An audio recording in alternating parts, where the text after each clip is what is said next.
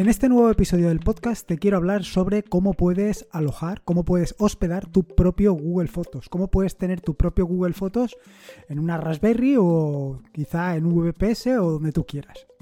Pero antes que nada, lo que te quiero aclarar es que yo actualmente utilizo Google Fotos. Por el momento, la verdad es que no tengo ninguna intención en cambiar o en migrar a un servicio propio. Por ahora lo voy a mantener en Google Fotos. Pero es posible que tú por las circunstancias que sean, pues quieras migrar todas tus fotografías o quieras simplemente crear un repositorio de fotografías alojadas por ti mismo, por diferentes razones, ya sean o bien razones personales o bien razones de tipo profesional.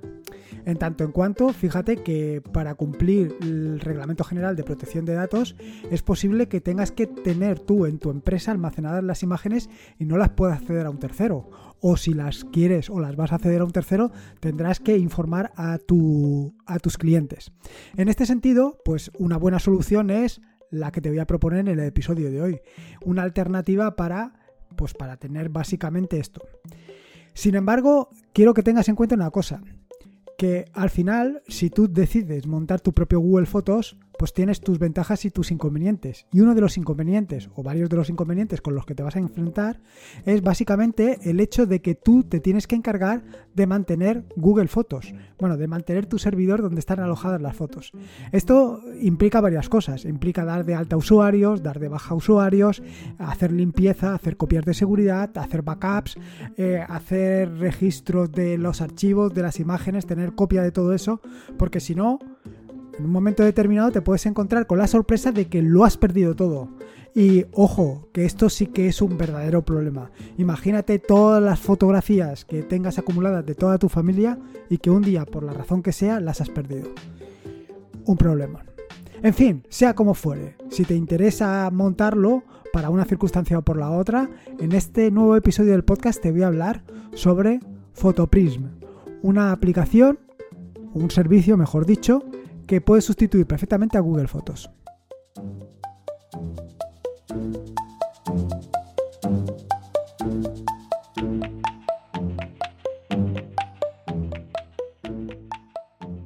Soy Lorenzo y esto es Atarea.es. Este es el episodio número 220, un podcast sobre Linux y Open Source.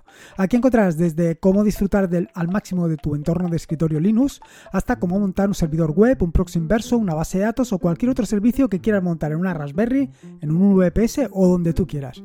Vamos, cualquier cosa que quieras hacer con Linux, seguro, seguro que la vas a encontrar aquí. Bueno, el jueves pasado me lo pasé porque realmente iba con un poco de retraso, pero este jueves no te puedes, em, vaya, no lo vas a evitar. Te voy a contar un poco qué es lo que encontrarás en atareado.es pues, en estos últimos días, porque recientemente he publicado dos nuevos capítulos de dos tutoriales distintos. Por un lado, el capítulo sobre em, servicio y instancias referido a SystemD. Esto te permite pues levantar un servicio, pero con ese servicio gestionar varias o tener varias instancias del mismo servicio. Es decir, por ejemplo, en el, en el tutorial, en el capítulo del tutorial, lo que explico es cómo puedes monitorizar varias URLs utilizando un único servicio. De esta manera tú escribirías solamente un servicio, pero levantarías varias instancias de ese servicio, tantas instancias como URLs quisieras monitorizar. Lo cierto es que pues va a ser mucho más sencillo hacerlo de esta manera que hacer un servicio para cada una de las URLs. Y luego, por otro lado, el otro tutorial sobre el que hablo es sobre diálogos para JavaScript. Lo cierto es que eh, bueno, diálogos para realizar o para tus scripts en Bash que los implementas en este caso en el capítulo que te voy a contar o en el capítulo que publiqué es para hacerlos con JavaScript. Es decir, vas a utilizar por un lado el lenguaje de programación JavaScript, en particular el que se conoce como GJS, GJS, nombre para JavaScript, em, eh, que está enfocado básicamente pues, al desarrollar aplicaciones utilizando la librería o el conjunto de herramientas GTK+.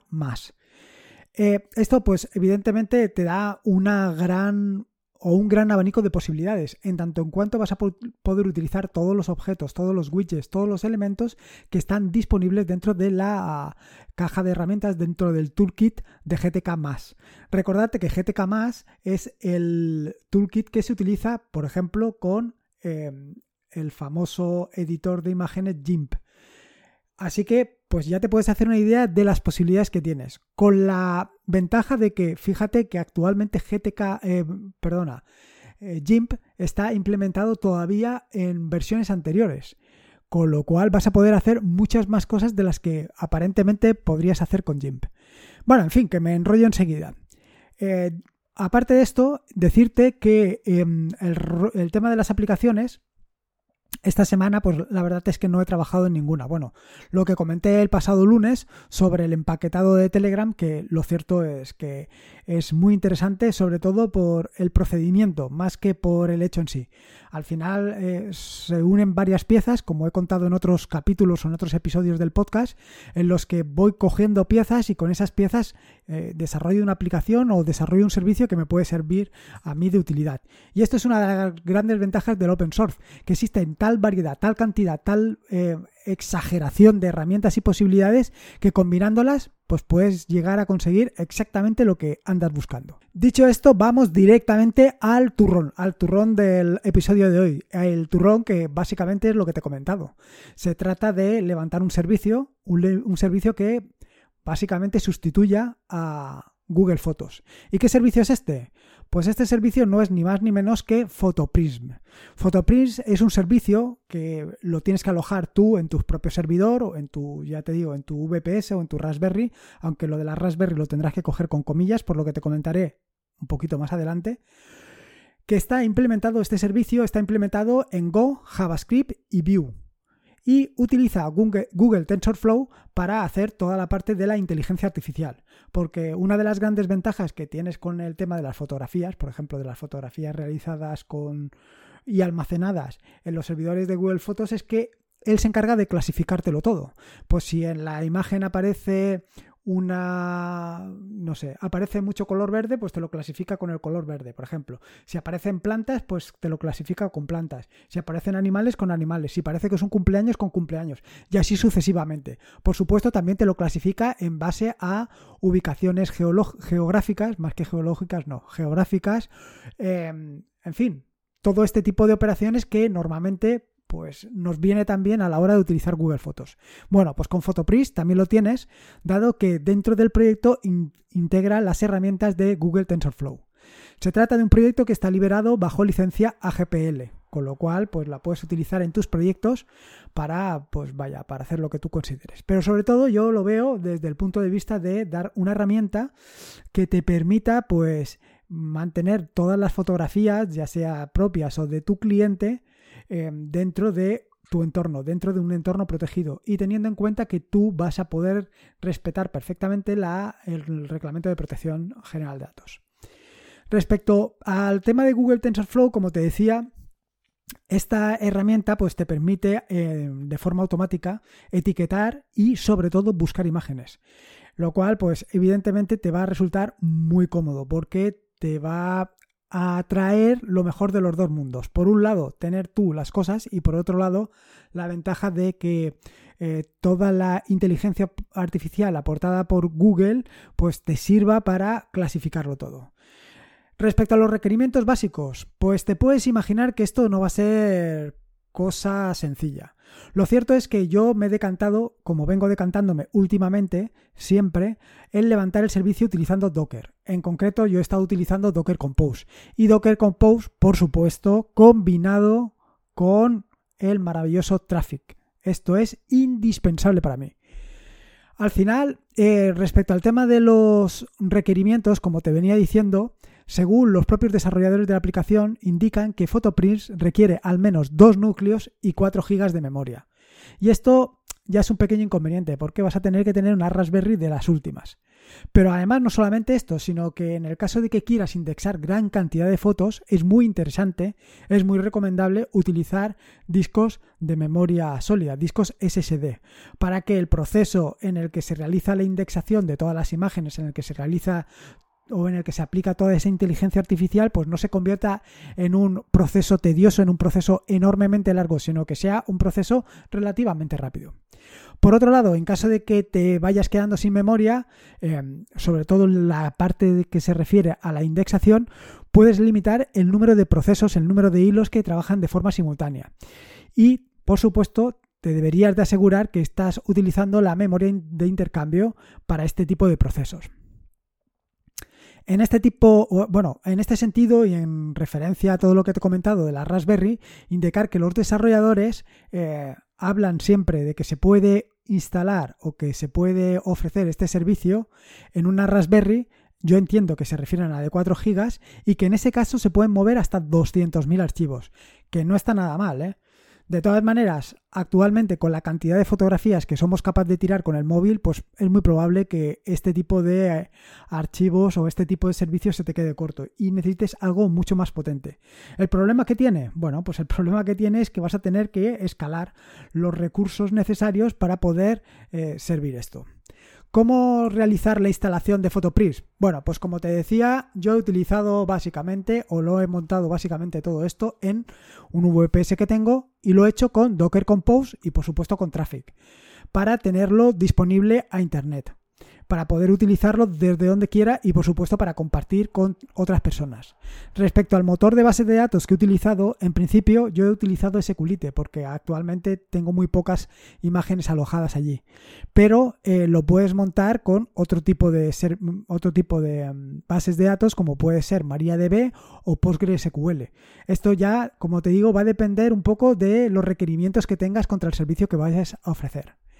En las notas del podcast te dejo el Docker Compose que he utilizado para levantar traffic. De todas maneras, verás que no hay nada extraño, no hay nada que vaya vaya, que te haga llamar la atención. Simplemente, pues algunos detalles, como por ejemplo el tema de los volúmenes, y luego, por otro lado, la parte de etiquetas que necesita Traffic para funcionar. Pero lo que seguro que te llama la atención, y además te llama la atención eh, poderosamente, es la cantidad de variables de entorno que están disponibles para configurar y personalizar PhotoPrism exactamente para tus necesidades. En el, eh, en el, Docker Compose que he puesto en las notas del podcast verás pues una veintena de opciones disponibles, pero no son ni todas las que hay, ni mucho menos. Hay muchísimas más opciones que, vaya, te van a permitir configurarlo y personalizarlo exactamente eh, como tú necesitas. Una vez tienes ya montado tu Docker Compose, el siguiente paso es levantarlo. Levantarlo y una vez levantado, una vez ya está en funcionamiento, y para esto, como de costumbre, un poquito de paciencia, porque si no vas a pensar que no se ha levantado, debes de indexar todas las imágenes. En las notas del podcast nuevamente te dejo pues la instrucción que tienes que ejecutar para eh, realizar esto, para, em, para indexar todas las imágenes.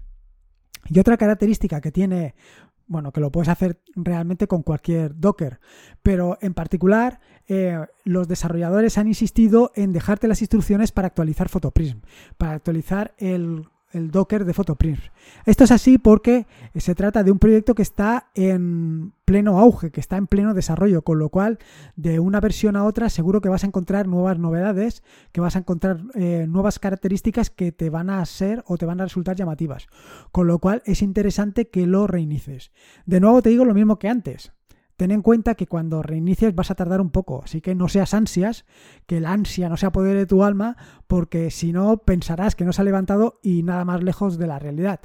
Eh, tarda un poquito, yo creo que tarda un par de minutos en levantarse y estar en pleno funcionamiento. La primera vez que lo instalas o la primera vez que inicias el servicio, em, el usuario y la contraseña son admin y photoprints, a menos que en las condiciones de contorno o en las variables de entorno mejor, hayas definido una contraseña distinta a Photoprism. Evidentemente, nada más entres en Photoprism, lo primero que tienes que hacer es cambiar la contraseña si la que tienes es la contraseña por defecto y poner una contraseña nueva. Si no, esto estará abierto a cualquiera. Vaya, será un verdadero agujero de seguridad. Sobre el uso y funcionamiento de Photoprism, bueno, pues realmente es algo muy, muy, muy sencillo y muy funcional. Simplemente, pues tienes que subir tus imágenes y ir indexándolas poco a poco. Decirte, y es algo, un detalle que me he dejado por el camino, es que eh, se puede integrar con WebDAV.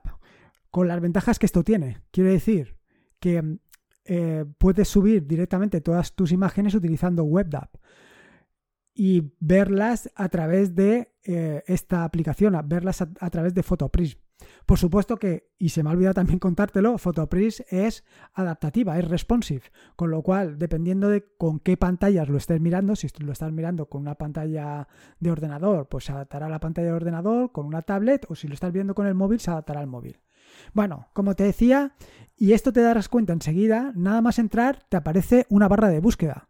Y esto es lo más llamativo. ¿Por qué la barra de búsqueda? Bueno, porque se trata al final, y es una cosa que hacemos habitualmente, es buscar fotografías.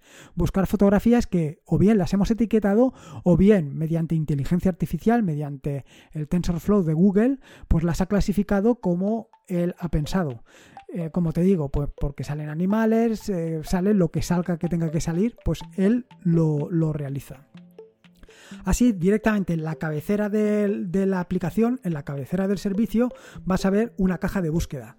Pero no solamente es esto, sino que en la parte superior derecha verás una pequeña flecha que al desplegarla, pues te aparece un menú espectacular para realizar búsquedas avanzadas.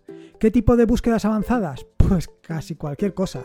Puedes elegir o puedes buscar en función de la cámara, en función de los colores que aparecen en la imagen o en la fotografía, en función de los años, de los meses, es decir, en función de la fecha, en función de los países, de la ubicación geográfica, en fin.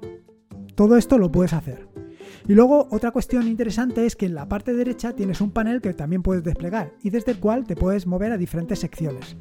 ¿Qué secciones tienes disponibles? Pues tienes secciones para fotografía y vídeo, porque sí, se me ha olvidado contártelo, como otras de las muchas cosas que se me han olvidado contarte a lo largo del podcast, es que este servicio, PhotoPrints, también te permite alojar vídeo, con lo cual también puedes pues, subir esos vídeos em, a este servicio. Dicho esto, y antes de que te lances a montar tu propio YouTube, piensa que depende del servicio o del alojamiento donde tengas tus imágenes, tus vídeos, pues esto puede representar un agujero de transacciones brutal. Me refiero a que si tienes limitado eh, la capacidad de transferencia a lo largo del mes, si no lo haces con cuidado te llevarás la sorpresa de que te lo has comido. Con vídeo te lo comes enseguida. Con lo cual, pues esto quizá es para tenerlo y para disfrutarlo a lo mejor en familia o por cuestiones laborales como te he comentado inicialmente. En fin, que como ves las posibilidades que te ofrece Photoprint son brutales, tanto para el tema de vídeo como para el tema de, de imágenes. Como te decía en el panel lateral, además de poder seleccionar fotografías y vídeos, también puedes hacer diferentes clasificaciones, ya sea por privado, ya sea por calendario, por momentos, por lugares, por etiquetas, en fin, puedes hacer casi de todo lo que quieras. Y sobre todo, y una de las peculiaridades o de las características más interesantes que tiene Photoprism es que es todo minimalista, es todo muy sencillo. Solamente tienes un, plan, un panel, un panel al que accedes y lo tienes allí todo, donde poder acceder, donde poder eh, buscar tus cosas y donde puedes hacerlo todo. En fin, esto es lo que quería contarte, esto es lo que quería contarte sobre Photoprints. Espero que te haya gustado este nuevo episodio del podcast y espero que te guste también este servicio. Recordarte que este es un podcast de la red de podcast de sospechosos habituales, que te puedes suscribir a la red de podcast en fitpress.me barra sospechosos habituales. Y por último, y como te digo siempre, recuerda que la vida son dos días y uno ya ha pasado. Así que disfruta como si no hubiera mañana y si puede ser con Linux, y en este caso con Photopris, mejor que mejor. Un saludo y nos escuchamos el próximo lunes.